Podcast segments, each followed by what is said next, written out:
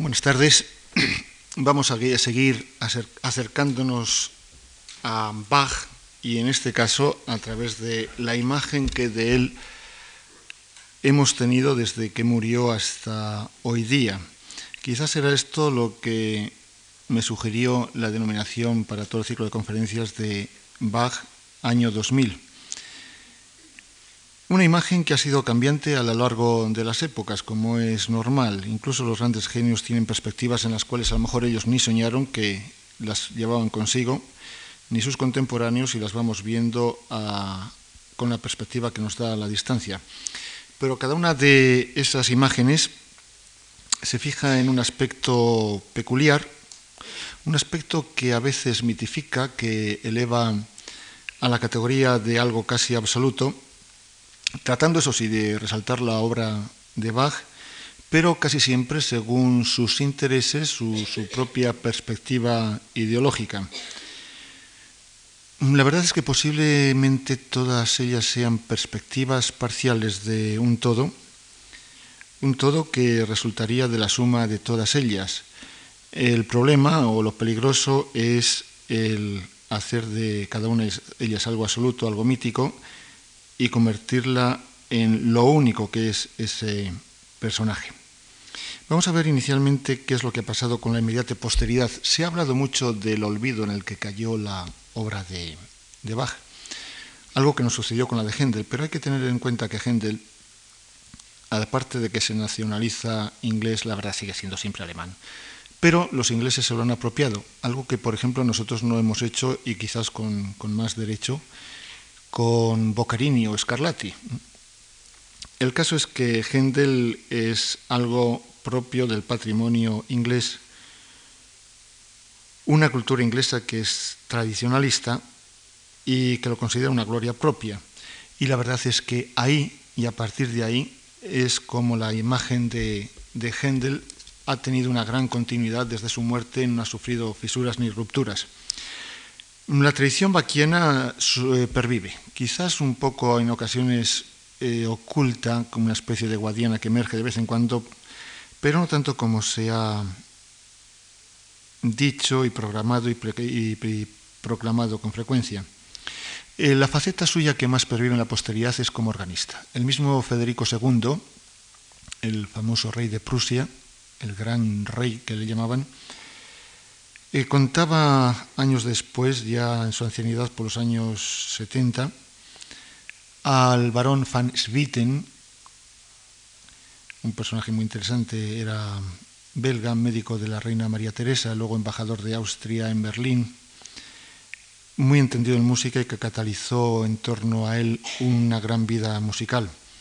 Si recuerdan la película aquella de Amadeus, fuera de lo que tiene de novela, allí cuando aparece Mozart niño delante del emperador le pregunta, además de a su Kapellmeister, a Van Swieten, pero es un nombre que normalmente pasa de resfilón. Federico II se lo contaba y rememoraba aquella ocasión en que en la visita a Postan, en el año 1747, le propuso un tema que desarrolló de forma admirable. También los teóricos de la música eh, ilustran todo lo que ellos dicen con ejemplos extraídos de las obras de Bach. Así Marpurk, aquel que prologó también la edición del arte de la fuga, Kirnberger, el alumno de Bach que quiere poner por escrito lo que Bach no hizo, o Albrechtsberger, al que Haydn encamina a Beethoven para que le dé las clases que Haydn mismo no puede. Y entre sus discípulos la mayoría son organistas que conservan la imagen, la memoria y sobre todo la música de su maestro.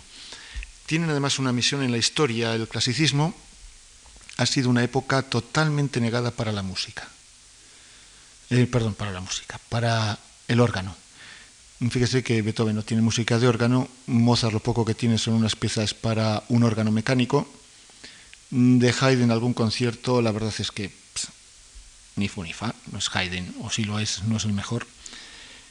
Y cae en picado el órgano hasta que ya el romanticismo años después lo saca otra vez a flote. Mientras está precisamente esta tradición de Bach, que es la que va a entregar y transmitir el órgano baquiano barroco a la posteridad, a Mendelssohn, a Schumann, a Brahms, a Max Reger.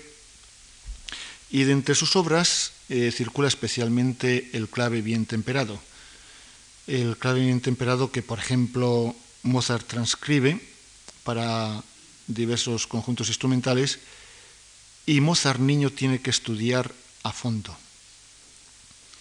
Hay coleccionistas de sus obras, algunos apasionados, sobre todo Berger, el ya mencionado alumno suyo, que tenía por bajo una auténtica veneración y que en Berlín eh, va haciendo una auténtica escuela de bachiana, con Fasch y sobre todo Zelter, que es alumno de Berger. Zelter, que a su vez es maestro de Mendelssohn, con lo cual se puede establecer también una línea directa de Mendelssohn a Bach por razón de magisterio, y sobre todo la Sink Academy de Berlín, la Academia de Canto, con su gran coro, fundado por Fass y que, sobre todo a partir de 1800 y ya en manos de Zelter, el amigo también de, de Goethe, que le interesa por la obra de Bach, interpreta obras de Bach. Serán ellos también los que reestrenen la Pasión según San Mateo en 1829, algo que se atribuye a Chelter, pero que todo el mérito es de Mendelssohn, ya que aunque Chelter era el director nominal de la Academia, no era muy partidario de montar esa obra para entonces gigantesca. Y en la formación de la historia de la imagen de Bach entran también en liza en esa época de, de desconocimiento aparente de la música de Bach, entran en liza, como digo, diversos pensadores, haciendo comparaciones entre Bach y grandes personajes. Por ejemplo, ese Schubert, tocayo mío, Christian Friedrich Daniel, en su obra Ideas para una estética musical, compara Bach con Newton, con Newton, el matemático y físico. Y Barney, el gran fundador, junto con Forkel y otros, de la musicología y la historiografía, en su Historia General de la Música que publica en 1789, encuentra una afinidad de Bach con Miguel Ángel. Una idea que vuelve a aparecer en una importante revista de la época, la revista musical Die Allgemeine Musikalische Zeitung, que, donde en 1800 se le comparará a Bach con Dante y en otro número de por aquellas fechas se le proclamará el durero de la música. Después del renacimiento que supone la labor de Mendelssohn y de la Sink Academy de, Berlín, en 1850, con motivo del el primer centenario de su muerte, se funda la Sociedad Bach, esa Sociedad Bach en que, como decía ayer, eh, forman parte Schumann, Brahms, que recibía con auténtica veneración cada volumen que iba saliendo, las obras completas que les lleva 50 años de edición crítica según los medios que tenían entonces. En 1900, una vez cumplido este, esta primera misión, la Bach ah, Gesellschaft, que es como se llamaba la sociedad Bach, se disuelve y se crea la nueva sociedad Bach. Eh, sus principales logros pues, eran los festivales Bach anuales, claro, con el lapso de las guerras, Ahora, durante la división de Alemania solían celebrarse alternativamente en una u otra de las posibles ubicaciones y en algún caso se hicieron en las dos a la vez. Luego publica el anuario Bach y luego también unos libros de mayor importancia y más trascendencia que son los estudios Bach. Y desde 1950, con motivo del segundo centenario de la muerte, se ve la necesidad de revisar la música de Bach la edición completa crítica y se ha iniciado la que se llama la NBA, que no tiene nada que ver con el baloncesto americano, sino que es la Neue Bach Ausgabe, nueva Bach edición. Ya saben que en alemán lo dicen todo al revés, hasta los números.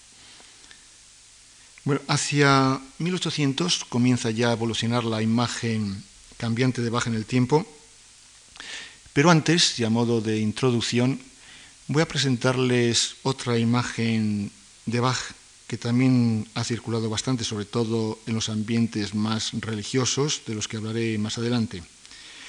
Se le propone como modelo de pater familias, padre de familia cristiano, casi una especie de canonización eh, laica, para la que se pueden encontrar algunos argumentos en su vida, el que hablaba siempre de que toda la obra tenía que ser para el disfrute del espíritu y el avance de Dios, y que terminaba sus escritos con la SDG, Soli Deo Gloria, sola gloria a Dios, pues podía mm, justificar esta apelación. Mm, permítanme que me recree un poco en la jugada. Vamos a establecer un escenario, Leipzig, en la morada que la familia tenía aneja a la escuela de Santo Tomás, hacia 1735, a la hora en que, gracias a Dios, no había televisión y entonces la familia se reunía para hacer música, una música en cual también el elemento religioso entraba mucho porque eh, siempre comenzaba y terminaba con el canto de algún coral de la tradición, canción religiosa de la tradición luterana. Y no sé si Johann Sebastian o Ana Magdalena cantaban el uno al otro la pieza de Stölzel que la mujer, eso sí, ha copiado en el álbum familiar que lleva su nombre, el álbum de Ana Magdalena, hacia 1733. La letra es muy bonita. Dice, si tú estás conmigo, voy tranquilo al fin y a la muerte. Qué feliz, qué dichoso sería mi fin si tus manos amadas cerraran mis fieles ojos. Una canción preciosa, lo verán.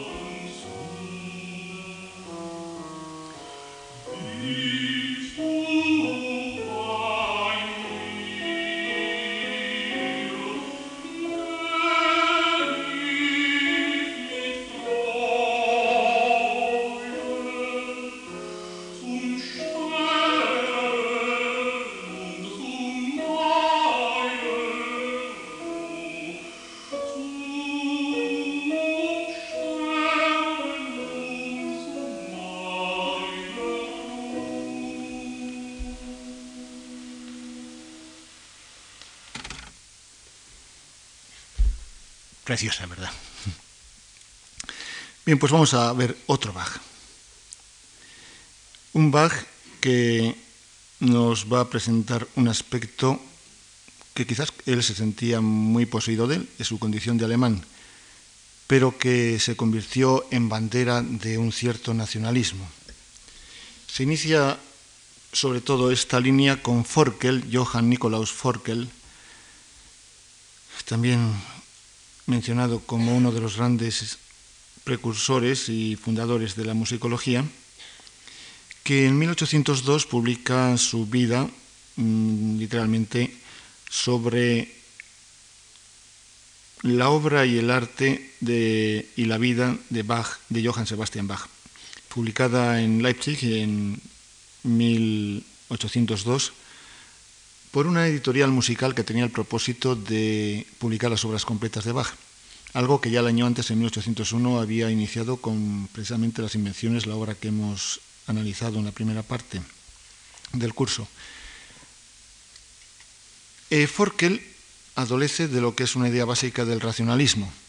Todo evoluciona hacia un estado de perfección superior, el futuro será mejor que el presente y este lo es respecto al pasado. Pero juzga que la historia está pasando un bache. La época que le toca vivir es de decadencia, una época que propugna un nuevo estilo, síntesis de lo más característico de la ópera italiana y francesa.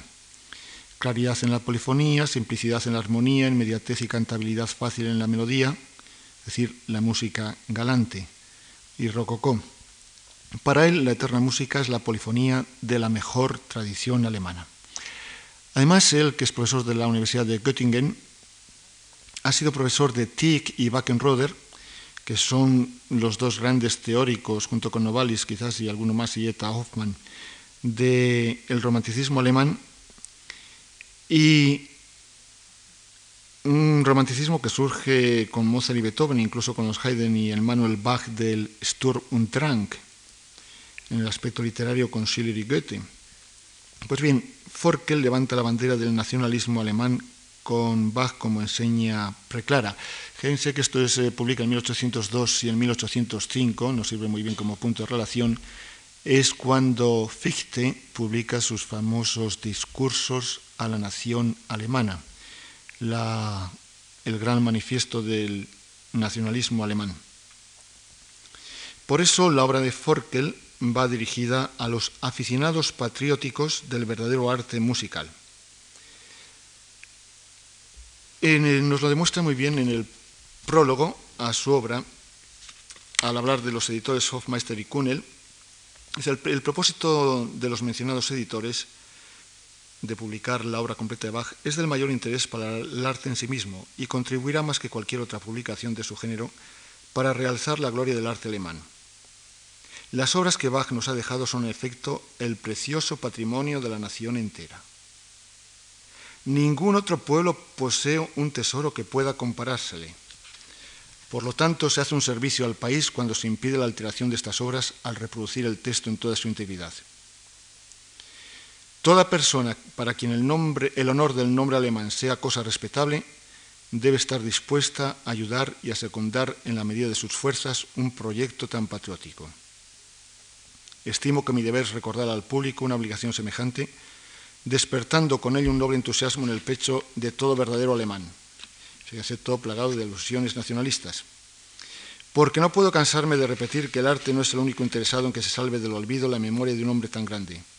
Esta cuestión es una de las que comprometen el honor de la nación entera. Y al final ya dice, al hacerlo así no me propongo sino llamar la atención del público sobre una empresa destinada a elevar un potente monumento al arte alemán. Eh, Forkel le dedica la obra al barón van Swieten, ya citado, que comulga con el juicio de Forkel acerca de la condición degenerada de la música moderna. Incluso la participaba también el Manuel Bach, que en un post data, en una postdata, en una carta a Forke, le dice, efectivamente el arte alemán, el arte musical actual, la música actual, es algo degenerado. Para él, la auténtica, para Svitten, la auténtica música alemana era la de las generaciones anteriores, y así en, cuando vuelve ya a Viena, tengan en cuenta que es el libretista de la creación de Haydn, que está en contacto con todos los grandes de ese momento, en Viena, todos los domingos a las 12, reunía en torno así a músicos y amigos en su palacio y además de beber y comer bien, seguramente, se dedicaban a cantar. Por cierto que Mozart cantaba de contralto y el varón falsetista de, de soprano. Serían lo que hoy podríamos llamar la peña de la música antigua. Efectivamente, allí quien reinaba era Bach y Händel, para entonces ya eran música antigua. Y decía Mozart en carta a su hermano en 1782, el barón van Swieten me ha dejado todas las obras de Bach después de haberlas interpretado para él. Cuando Constanza, su mujer, escuchó las fugas, se enamoró de ellas. No quiere otra cosa que fugas, en este sentido nada más que Händel y Bach. Y esto todo nos puede explicar la condición de ese cenáculo donde el nacionalismo latía y donde al mismo tiempo se gozaba de la música casi aparentemente desconocida de este genio de la música. Eh, Mozart, eh, al calor de, estas vivencias, es, cuando transcribe para trío y cuarteto algunas de las fugas del clave bien temperado. Al final termina diciendo Forkel, y este hombre, el más grande de los poetas musicales y el más grande de los declamadores musicales que ha existido jamás y que probablemente jamás exista, era alemán. Patria, ten orgullo de él, ten orgullo de él, pero también se digna de él. Esta corriente nacionalista se mantendrá y aflorará continuamente, por lo menos hasta la Segunda Guerra Mundial. En 1937, Leo Schrade publica un libro Juan Sebastián Bach y la nación alemana, donde pone de relieve que precisamente la biografía de Forkel culminaba la primera parte del movimiento bachiano, nacionalista y burgués. La música instrumental conlleva un contenido patriótico que se oponía a la ópera italiana, extranjera, frívola y feudal. Un sentido nacionalista y de orgullo patriótico que con el romanticismo elabora el concepto de música pura y empareja en la empresa a Bach y Beethoven. Ya solo faltaría Brahms para completar la tríada de compositores que comienzan por B. No recuerdo quién es un autor de, posiblemente Gottfried Walter, uno de estos, el que habla de las tres Bs de la época, la segunda década del siglo XVIII. Esas tres Bs son Buxtehude, Pachelbel, hay que tener en cuenta que la B alemana se pronuncia casi como una P y que se pueden escribir muchas palabras alternativamente con B o P según las circunstancias y Bach. Luego la historia trataría de llevarlo esto a otro camino. El nacionalismo, el luteranismo es quizás una forma de ser alemán, una forma religiosa de ser alemán, y ese luteranismo patriótico, nacionalista, ha encontrado su gran himno en un coral cuya letra es la traducción de un salmo hecha por Lutero y la música está totalmente comprobado que también es del reformador de Lutero. Era músico y había estudiado interpretaba y había estudiado música. Este coral es Ein feste Burg, que concluye la cantata 80 de Bach y que como un lapso para cambiar de tema les voy a hacer escuchar.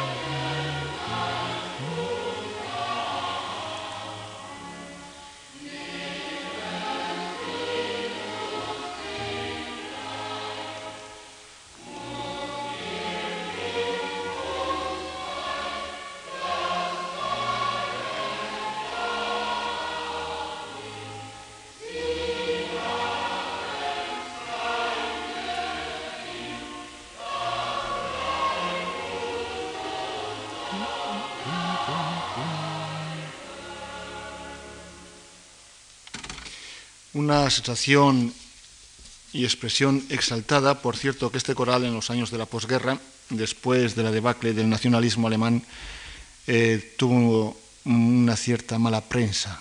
Yo, esto me lo han dicho amigos alemanes que tengo, muy luteranos convencidos y muy militantes, y de alguna forma se lamentaban porque se había identificado como lo nacionalista en la religión luterana.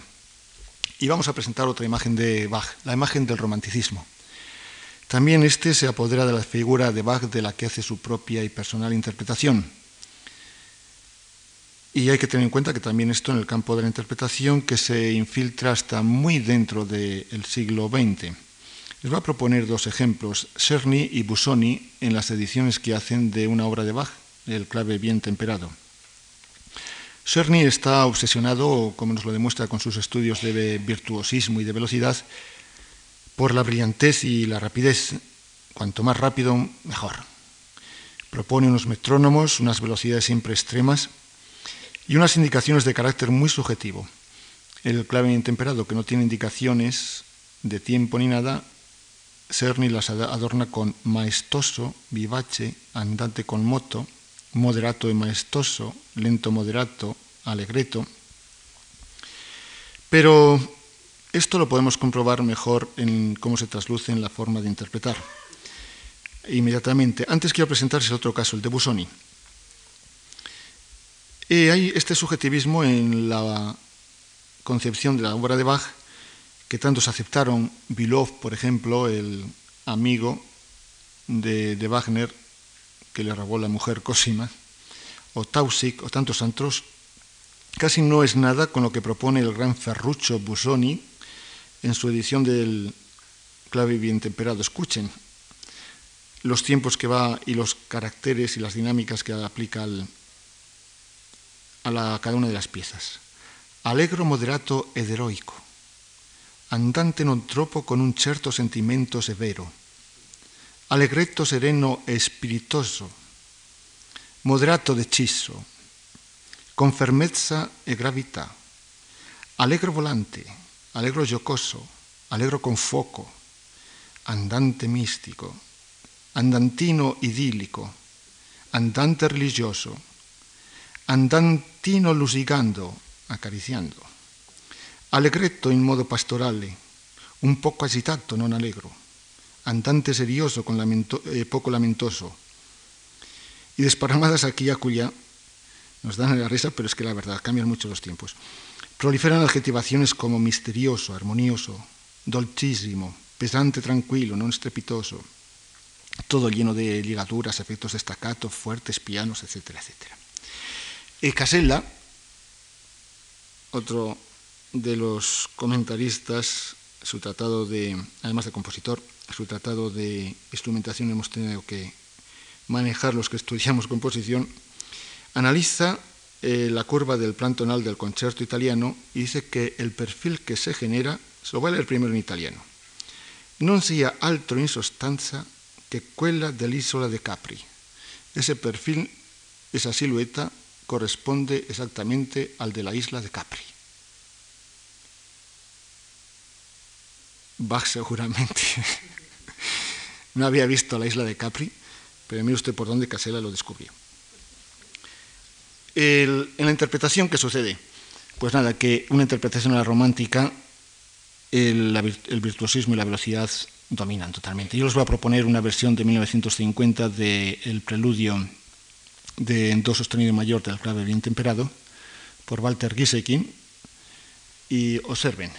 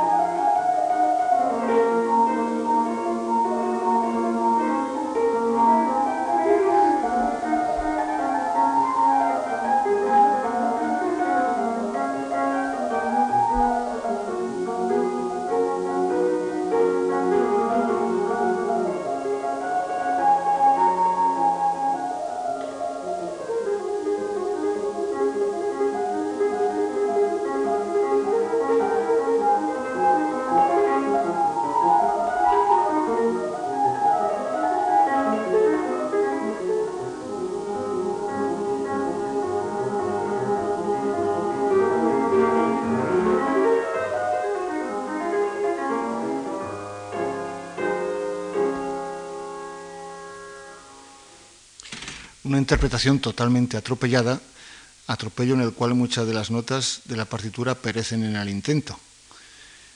40 años después, Cristiane Jacotet lo interpretaría así.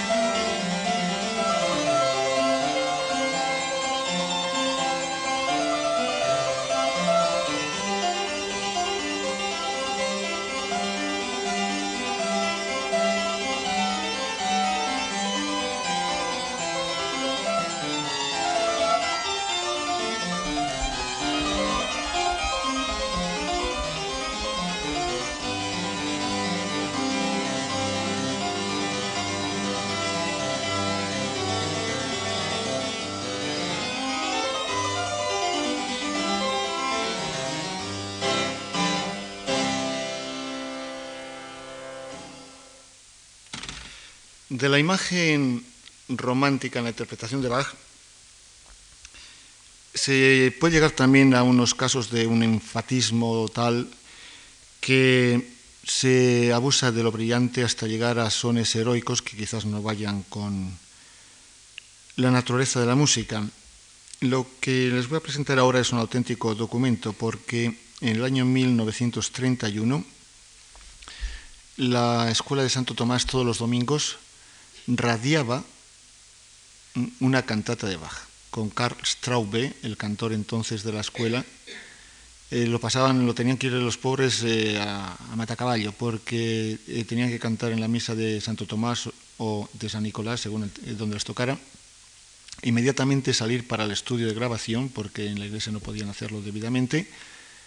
Y allí los 50 niños y muchachos de los Tomaner, que así se llama el coro de Santo Tomás, y refuerzo de otros cantantes y cantores de la universidad interpretaban domingo tras domingo estas cantatas. Evidentemente la versión adolece de todos los defectos que de la técnica de entonces y de los añadidos, pero es un documento en cuanto mm, se puede percibir el concepto que de la obra de Bach tenían.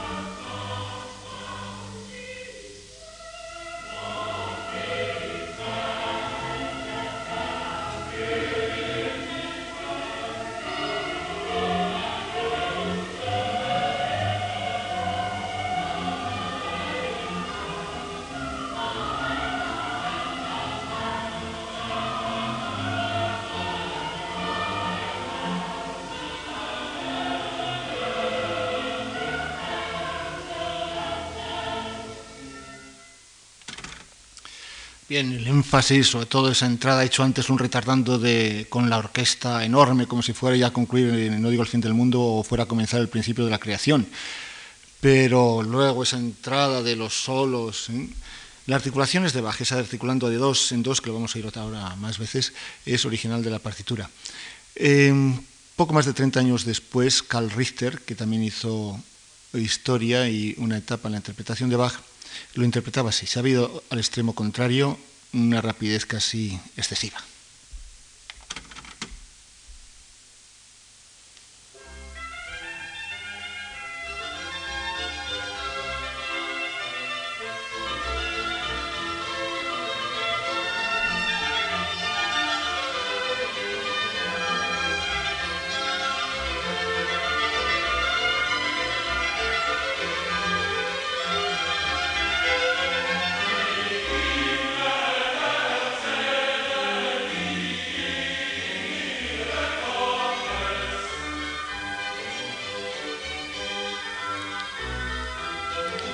Mm-hmm.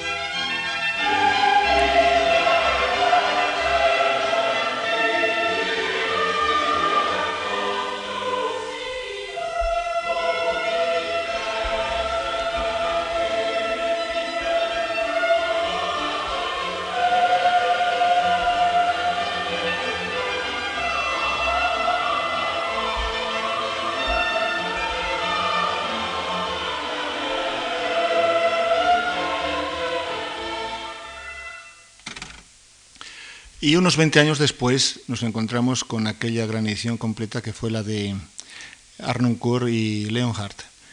Está en un término medio en cuanto a velocidades, en cuanto a énfasis y expresión. Tiene, no sé si contrapartida eh, o tanto a su favor los instrumentos antiguos, observen aquí las trompetas que alegre y desenfadadamente desafinan, pero era natural, eh. era natural que desafinaran porque eran casi imposibles de afinar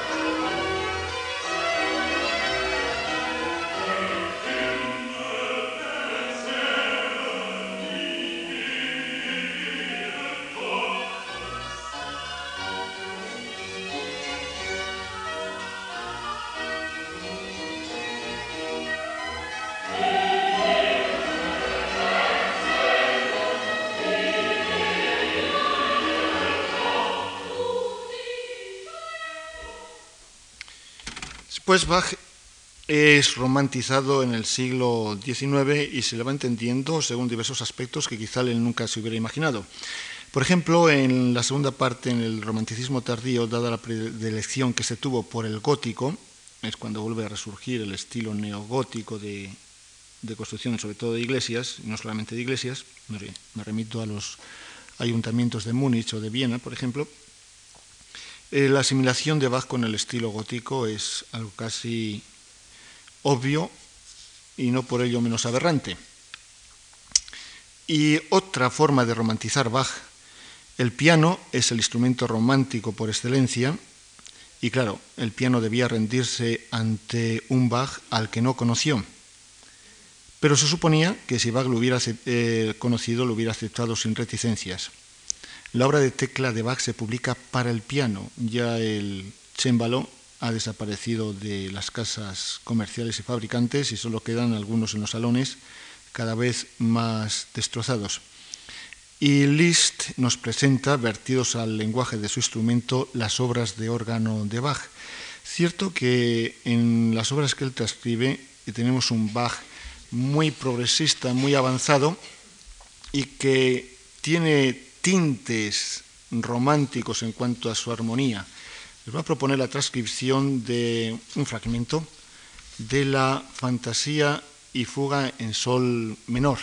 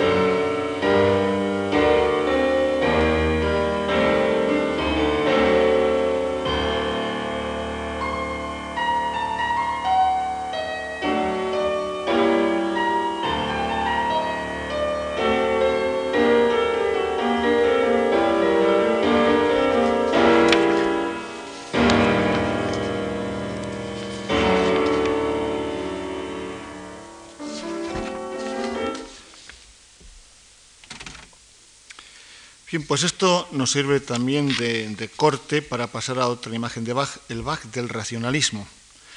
Toda la filosofía que habla alemán, y me refiero no solamente al actual territorio de la República Federal de Alemania, mm, Suiza o Austria son también culturalmente alemanas, eh, su forma de pensar es profundamente racionalismo, racionalista y especulativa. La capacidad analítica de reflexión es casi demoledora en ocasiones, a veces contra el sentido común. En vano decía Fichte al proponer la superioridad del razonamiento que el sentido común era solo bueno para cocinar. Yo creo que decía, el mundo es así, y si no es así como yo estoy pensando, peor para el mundo. Bueno, una línea que en el siglo de Bach adquiere un impulso vertiginoso desde Leibniz, que luego pasará por Kant, Schelling, Fichte, Hegel, Schopenhauer, nos metemos en este siglo, Wittgenstein, Heidegger, y que llega hasta hoy. Max Reger proclamó a Bach como principio y fin de toda música, Anfang und Ende aller Musik. Y Schweitzer, tras de él, mm, toma esta definición y dice que es un fin. Nada emana de él como ya vimos ayer. Adorno, el filósofo, es otro ejemplo de racionalismo alemán que se anexiona la, definición para llevarla a su campo, el de lo racional en música, esa música pura de la que hablaba el pastor Triest en 1801, o Hoffmann a principios del 19 y Hans Lick, Eduard Hans Lick, en la segunda mitad de él, en su pugna con Wagner. Esa música racional, ya está asomando la orejita, marcaría el alba de la era de la razón, de la Aufklärung. Bach sería el primer metafísico de la música, participante del espíritu de esta época de la ilustración alemana. Mm, sospecho que el mismo Bach no se encontraría muy a gusto con esta definición.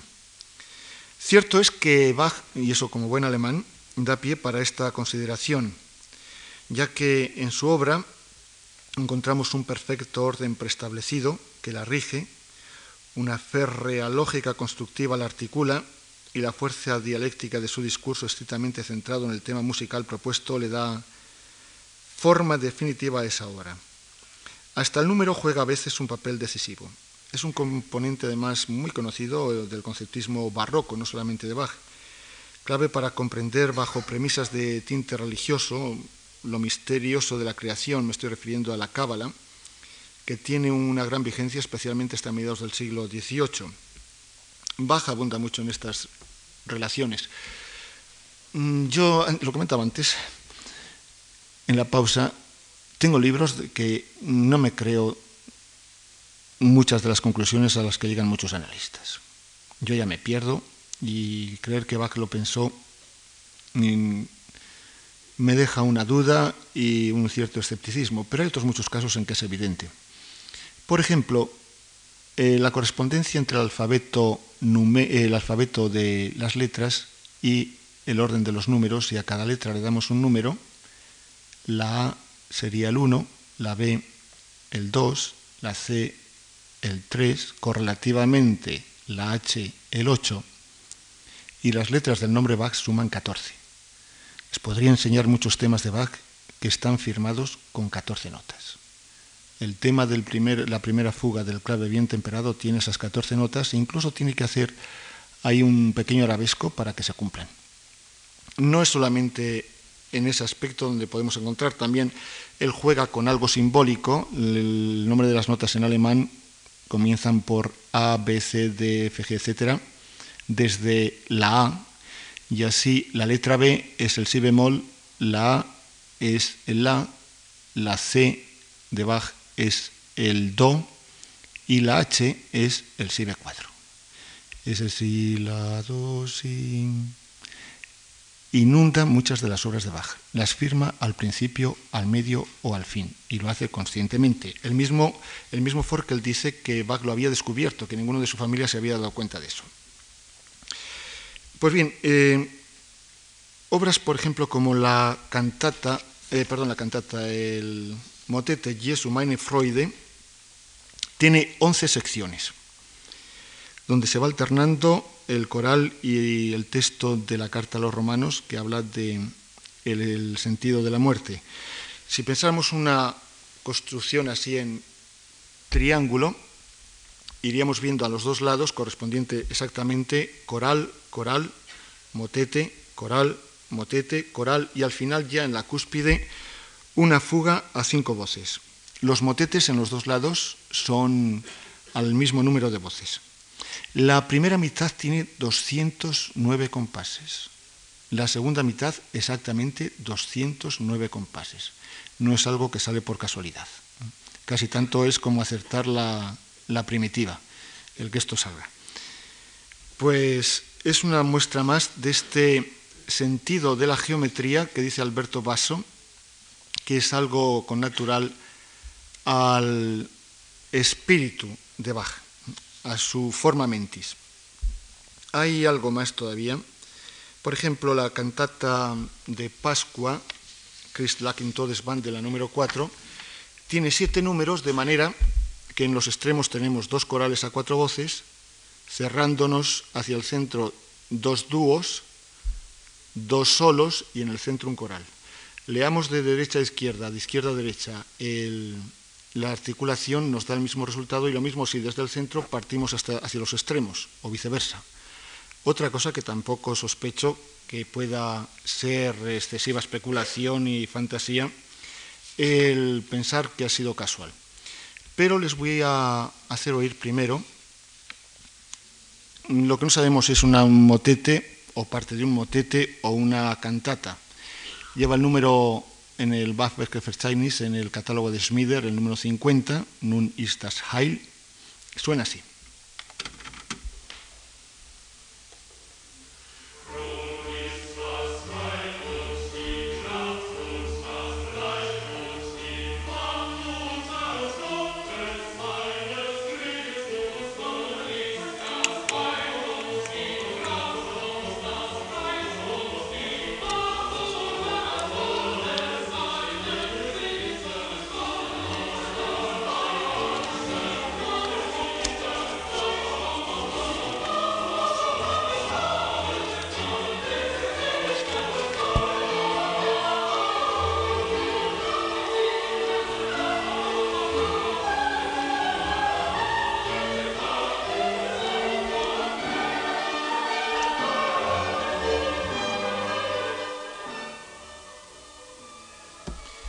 Una música brillante, fantástica, exquisita, de todo lo que se puede decir, arrolladora, compuesta posiblemente por la fiesta del Arcángel San Miguel, que tenía una especial conmemoración con cantata y gran oficio y misa solemne en el mundo de la liturgia luterana.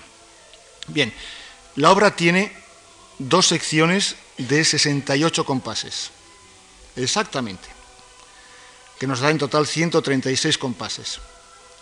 En la primera de ellas tiene un tema de siete compases con ocho entradas y luego doce compases de coda, de conclusión. La segunda parte tiene siete entradas del motivo, un motivo de siete compases nos da 49, más 19 compases de coda.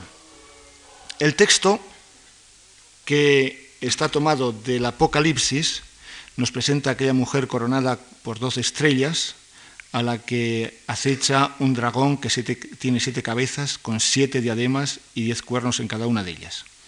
Y empiezan a salir números simbólicos. El siete, que son las siete entradas del motivo, con siete compases, es un número perfecto dentro de la Cábala, constituido por el tres, que es la Trinidad, y cuatro, que representa al mundo. El ocho, las ocho entradas del motivo en la primera parte, es el número de lo sobrehumano, que se repliega sobre sí mismo y representa la resurrección. Esta forma del 8 no tiene principio ni fin. El 12, los 12 compases de la coda de la primera parte, es un número sagrado y perfecto. 12 eran los apóstoles también. El 19 no está muy claro. Dicen que es la suma de los dos números perfectos, 7 y 12. 49, ya lo vimos, era el número de la multiplicación de siete entradas por siete compases del tema. El 68 es la justa posición, justa posición de 6 y 8, el 6, 1 más 2 más 3, que representaba en la cábala la combinación de dos triángulos, que es la imagen del macrocosmos, y también el monograma de Cristo, la X, la P, propiamente la G y la Rho griegas sobrepuestas. 136 es el doble de 68 y la suma de sus componentes. 1 más 3 más 6 es 10, que es igual al número de cuernos del dragón. Yo, como suele decirse, relata refero. Lo que he leído lo cuento. Pero si se ríen, agárrense. Hay un señor que se llama Klingfors, que se ha cogido la obra, se conoce en las noches que la tele estaba aburrida, se ha puesto a contar las notas de la partitura y ha contado 6.138 notas. La multiplicación de sus componentes, 6 por 1 por 3 por 8, da 144. 144, según el número del el libro del Apocalipsis, es el número de miles de los elegidos. Y ahí queda eso. Vamos a pasar al último, la última imagen que les voy a proponer. Algunas se podían desglosar, otras ampliar, etc. De, de Bach. El Bach como arquetipo de lo luterano. Spita fue el gran biógrafo de Bach de la primera etapa del siglo XIX. Publica en 1873 su primera parte de la obra y en 1879 la segunda, dos volúmenes biográficos con una exhaustiva investigación documental preparada también por lo que había publicado ya la Sociedad Bach. Y con esa investigación tan exhaustiva para la época marcan un concepto, una imagen de Bach que va a resistir realmente durante decenas y decenas de años el paso del tiempo y de la historia. Bach, para ellos, para Spita el primero, es ante todo un músico religioso, compositor de música religiosa. Su producción profana instrumental es algo secundario, ocasional, impuesto por las circunstancias vitales, pero casi extrañas a su sentir. Compone música profana porque no tiene más remedio. Schweitzer, aquel que fue Premio Nobel de la Paz, médico, teólogo, musicólogo, organista. Yo tengo casualmente dos discos interpretados por él mismo. Publica primero en francés en 1905 y en alemán en 1908. Él era alsaciano, por lo tanto bilingüe. Su obra, en la cual añade, lo titula en francés Johann Sebastian Bach, eh, o Juan Sebastián Bach, el músico poeta, añade una perspectiva a la condición de gran luterano. Esa condición de luterano que es admitida sin, sin discusión, su condición esencialmente religiosa, le añade otra perspectiva que vamos a ver ahora, hay que ver cómo nace. Es en el contacto con el gran organista francés, Vidor, que de paso confiesa cuánto disfrutaban de las obras de Bach interpretando al, al órgano francés romántico de Cavalier Col, la antítesis del órgano baquiano, las obras del cantor de Santo Tomás. Y este vidor le empuja a realizar un estudio de la influencia de los textos luteranos en la música, eh, primero en la de órgano y, y después en la vocal. Para Schweitzer son cuadros todo lo que Bach escribe cuadros en los que Bach pinta con notas su religiosidad profunda e intensamente luterana. Por eso Schweitzer titula el libro resultante, como les acabo de decir, el músico poeta, al menos en la edición francesa, porque la alemana que yo tengo, que es del 1970 y tantos, el título dice simplemente Johann Sebastian Bach. Y dice Schweitzer en el prólogo, mi estudio intenta ser un estudio estético antes que histórico la parte histórica no necesita hacerse y ha sido realizada por Spita, que reunió los documentos biográficos y por ese escogido grupo de artistas eruditos que ha colaborado en las publicaciones de la Bach-Gesellschaft. Los capítulos históricos de la presente obra se basan en estudios cumplidos por esos investigadores de los que me siento deudor en cada página.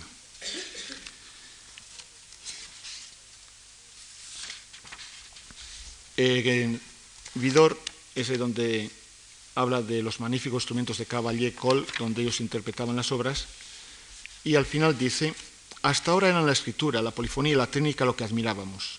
Sorprendente mezcla de habilidad y claro buen sentido. Ni una sola nota emerge sino como resultado de un largo razonamiento y sin embargo aparece naturalmente como al correr de la pluma, la única verdadera, la única justa. He aquí de pronto que por encima de tan asombrosas cualidades de factura descubrimos otras de orden superior. Es un pensador, un poeta, un genial traductor de ideas que súbitamente se revela en este cincelador prodigioso. Es el padre de la escuela moderna, el maestro conmovedor y original. Pues bien, Es cierto, tiene su parte de razón. El lenguaje compositivo de Bach tiene de todo. A partir de esa técnica perfecta, añade conceptualismo numérico, geométrico, para dar coherencia a su pensamiento y utiliza también figuras musicales para expresar afectos, sentimientos o simplemente describir, pintar con notas. Mm, siempre que nos encontremos cuando canta el coro o el solo la palabra fest, algo firme, la nota se alarga, se extiende durante compases enteros, sea en la voz o en el instrumento. Matemáticamente, cuando se encuentre con una palabra derivada de alegría, sea Freude o freudig, ahí produce un melisma. El melisma ha sido el símbolo de lo aleluyático, ya desde los tiempos profundos del gregoriano. También cuando pronuncia la palabra tot, muerte, la música se sombrece y se hunde en lo más profundo de la tesitura.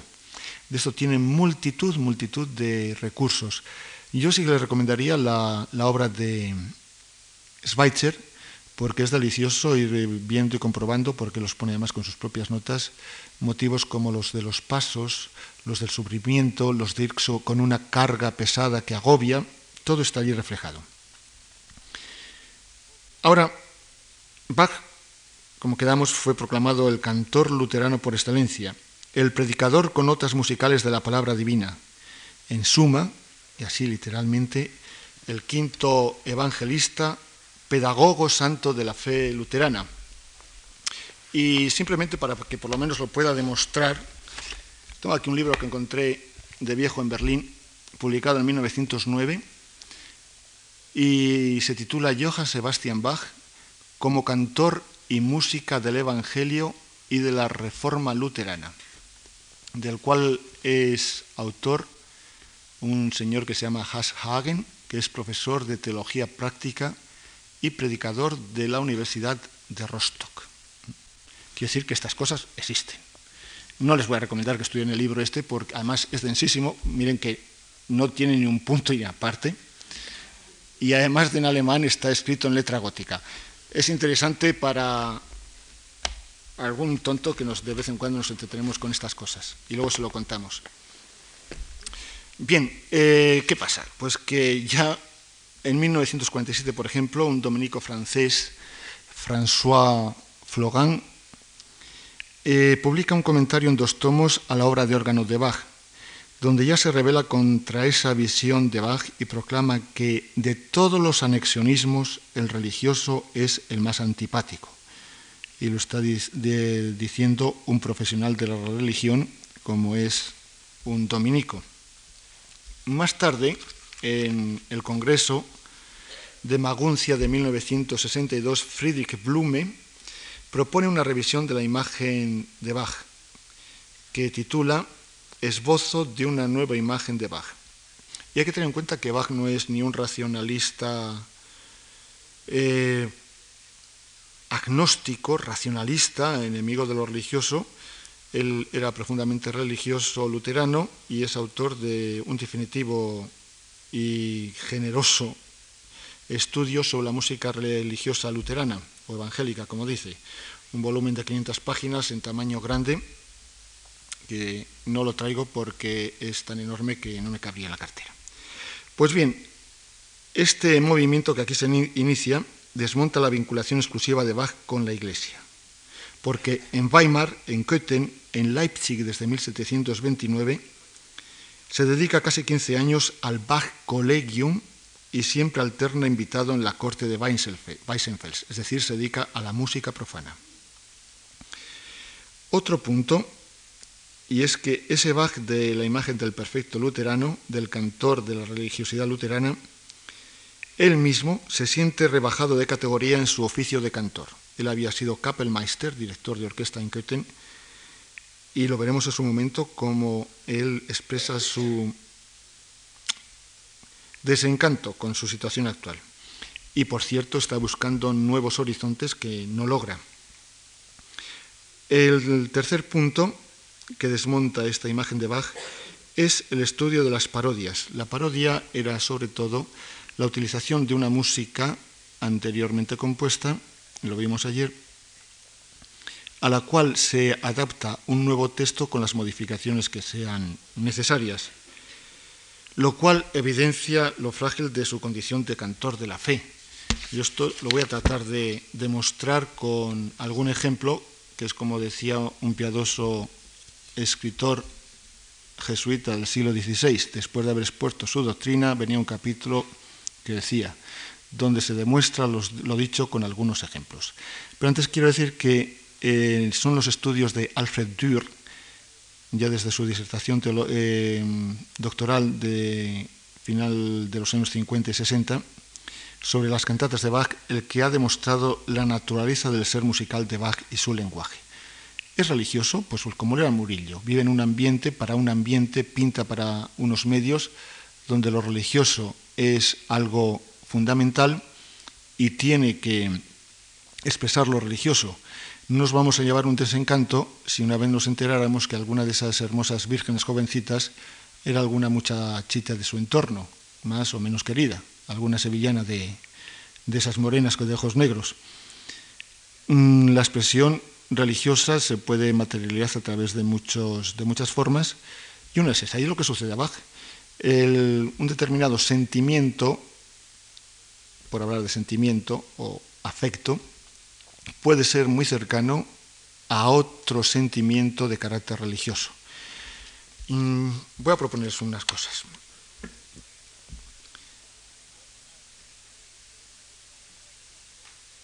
El año 1700, en septiembre del, del 33, nace el hijo del Cristian, se llamaba del elector de Sajonia, rey de Polonia.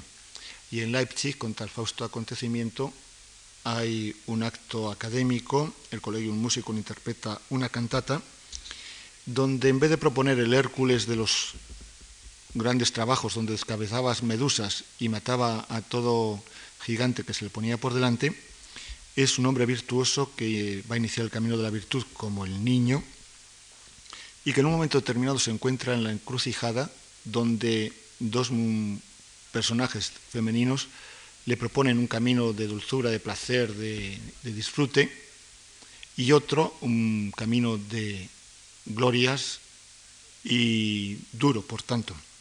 Él, en esa encrucijada, llama y pide al eco que le diga si tiene que ir o no. El eco contestará sí o no según los casos.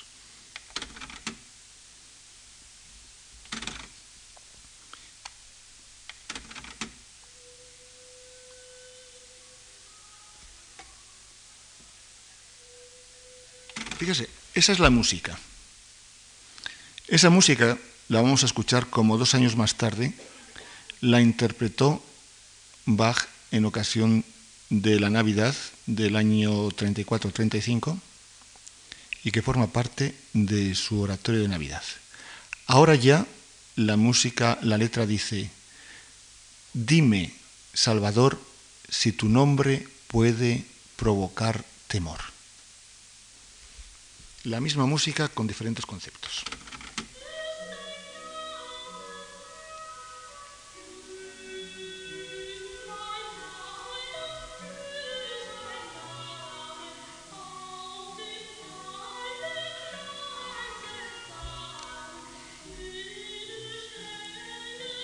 Es el soprano con un oboe solista y el bajo continuo.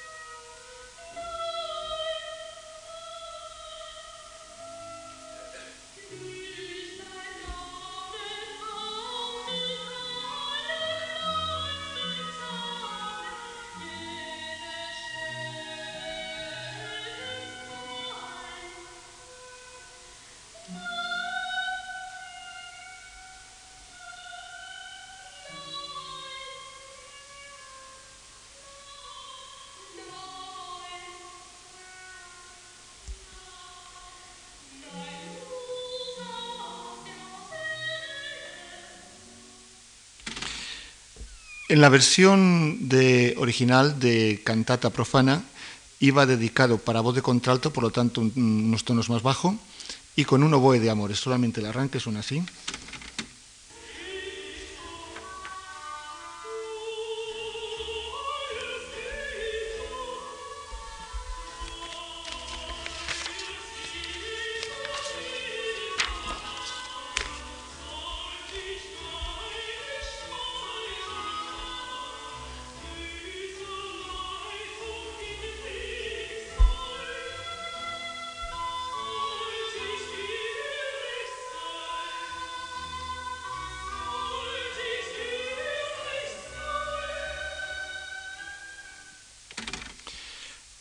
Todavía más, en los años de la época de Köthen, puede ser entre 1717 y 1723, cuando tiene que componer música de corte, ha compuesto sus famosas suites, o oberturas mejor, para orquesta. Precisamente la abertura de la número 4, después de la parte, según el esquema de la abertura la francesa, punteada, enérgica, un poco más lenta, llega el momento fugato, que suena así.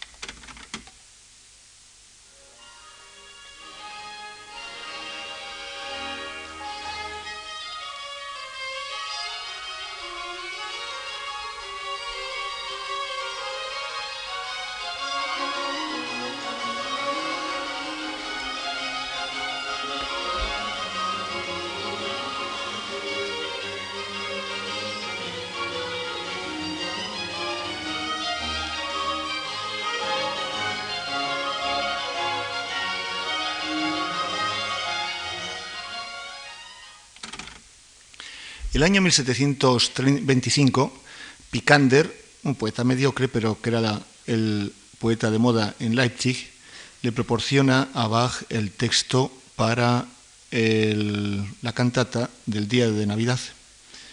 Un texto que dice, eh, expresando la alegría del día, nuestra boca se llena de risas y alegría.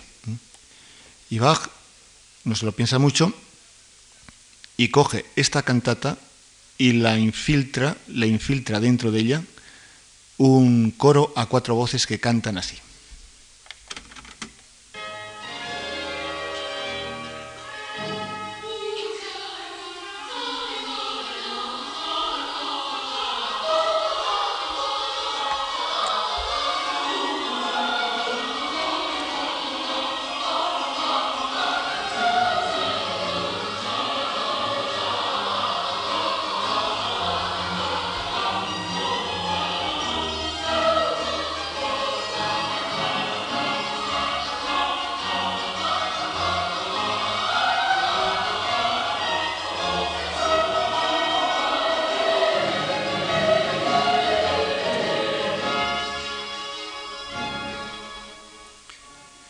Por supuesto que esto no va a desdecir en principio de la condición de la música religiosa de Bach, pero se nota que no había nacido esa música exclusivamente para la iglesia, para la liturgia luterana.